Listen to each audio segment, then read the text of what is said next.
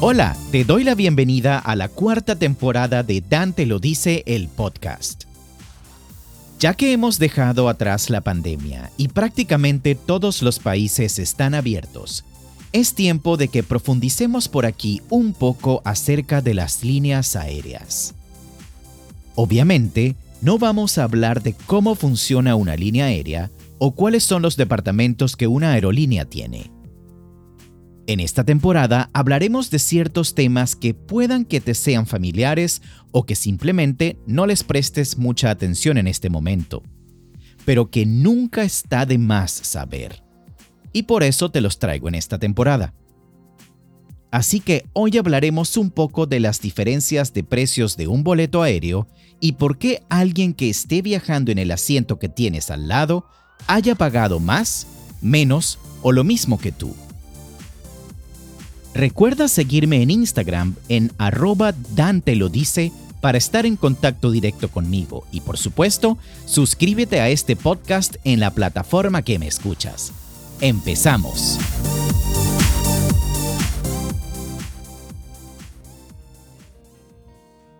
¿Por qué mi boleto es tan caro? No, no estoy hablando de la diferencia de precios de los boletos en clase económica, premium, ejecutiva o primera clase.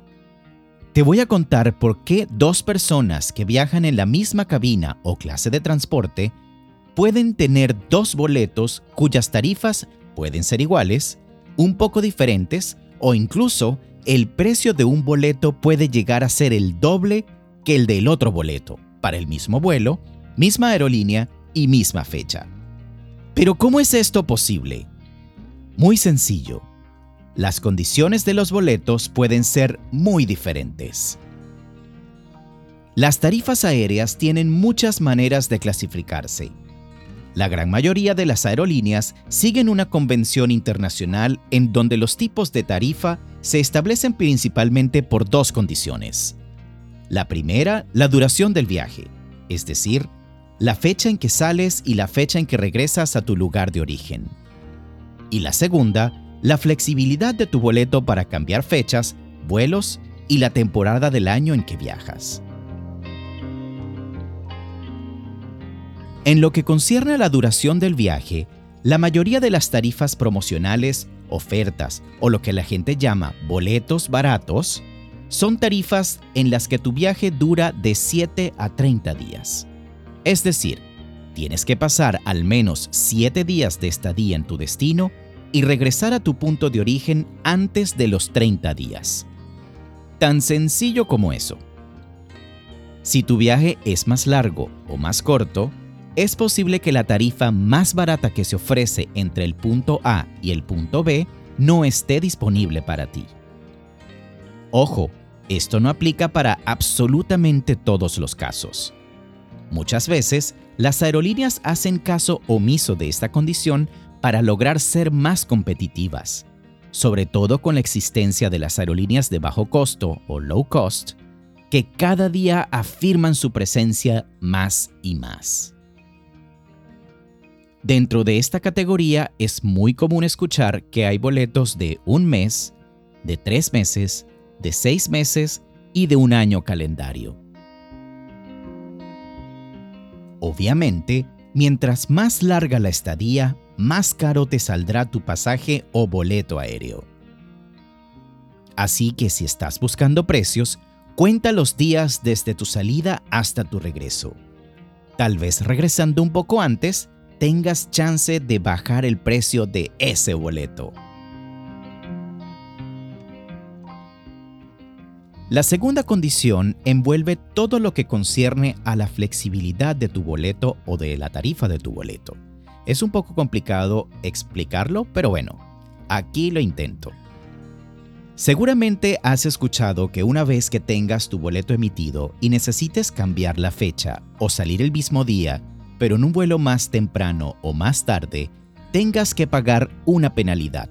Eso si tu, tarifa lo permite. Normalmente, las tarifas promocionales o las más baratas no te ofrecen esa posibilidad por lo que una vez que el boleto está emitido, deberás viajar tal cual como aparece tu boleto. en la fecha original en el vuelo que sale en tu itinerario. Ni más ni menos. Es que ni siquiera pagando una penalidad podrías cambiar nada, porque precisamente el boleto es tan barato que tu tarifa está llena de restricciones. Es allí donde debes estar 100% seguro de que viajarás en las fechas que escogiste y que la posibilidad de cambio sea muy remota. Si no estás seguro de las fechas, es preferible no pagar la tarifa más económica, sino seleccionar la que te permita cambiar tu boleto pagando una penalidad. Solo así tendrás cierta flexibilidad en caso de cualquier eventualidad. Luego, también existe la posibilidad de que tengas que cancelar tu viaje. De la misma manera, las tarifas promocionales o los boletos baratos, como lo quieras decir, no permiten cancelaciones, con lo cual, si por cualquier motivo no puedes o no quieres viajar, no podrás cambiar el boleto ni solicitar ningún tipo de reembolso. Tan sencillo como que pierdes ese boleto y tendrás que adquirir uno nuevo para cuando quieras viajar. ¿Has visto en los portales online de reservaciones de hoteles que se ofrece una tarifa no reembolsable y otra flexible, generalmente esta última más cara? Y que si seleccionas la tarifa no reembolsable, debes pagar inmediatamente y luego no puedes cancelar ni modificar tu reservación? Pues exactamente lo mismo pasa con estas tarifas aéreas promocionales que no permiten cambios ni cancelaciones. Entonces, resumiendo esta segunda condición, tu boleto puede ser flexible tanto como tú quieras. Puedes comprar la tarifa más restrictiva que no te permite cambios ni cancelaciones, o la que te permite cambios pero no cancelaciones la que te permite cambios con penalidad, pero no cancelaciones. La que permite cambios y cancelaciones con una penalidad, o la más cara de todas, la que te permite cambios, cancelaciones, pero sin pagar ninguna penalidad. La maravilla de la flexibilidad, pero que sale bien, bien costosa. Algo que también debes tener en cuenta. Si tienes permitido hacer cambios, la misma tarifa que tienes debe estar disponible en el nuevo vuelo que quieras. Si no, debes pagar la diferencia de precio y por supuesto la penalidad por dicho cambio. Es más, a veces hasta los impuestos son diferentes. Por eso no te sorprendas que aparte del precio de la penalidad que ya conocías, debes pagar algo más. Cuando hables con tu agente de viajes o tu aerolínea, pregunta si hay algún vuelo o fecha con la misma tarifa de tu vuelo para que al menos solo tengas que pagar la penalidad por el cambio que estás haciendo y nada más.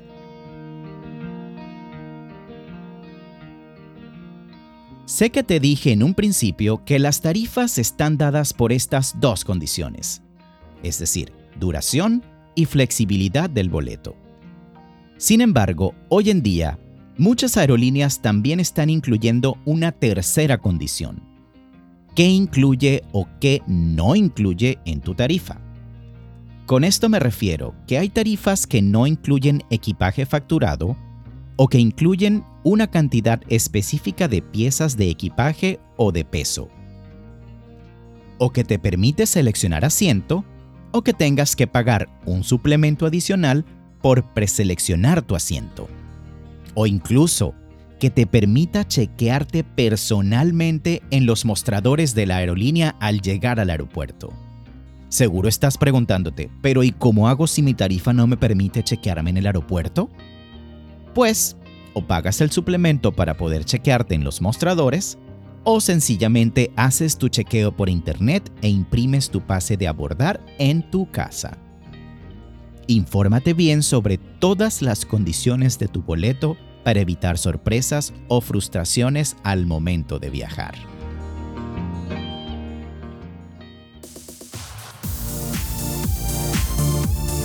Con esto cerramos el tema de las diferencias de precio de los boletos aéreos.